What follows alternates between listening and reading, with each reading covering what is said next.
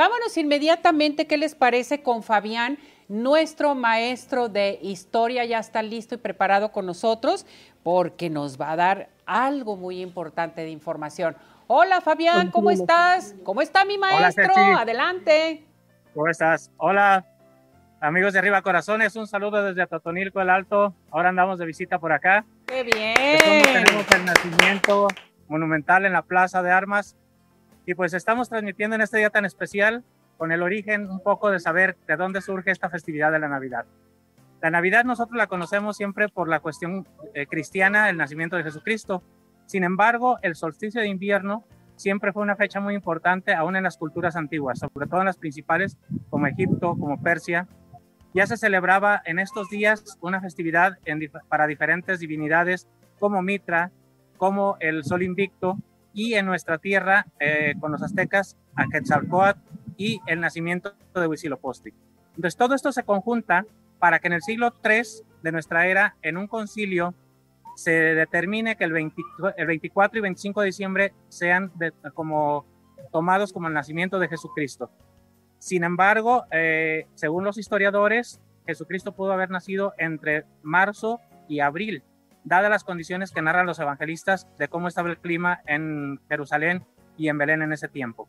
Pero bueno, eh, se, junta esta tradición, estas tradiciones antiguas con la tradición cristiana, después con la tradición católica, y ahora tenemos una celebración universal que en todos los rincones del mundo se celebra la Navidad en estos días con diferentes motivos, con diferentes circunstancias. Afortunadamente en nuestro país todavía sigue las tradiciones de los nacimientos, de las posas, de pedir posadas, hoy es el último día que se pide posada para luego ya poner el niño en el nacimiento del niño recién nacido y celebrar en grande la Navidad.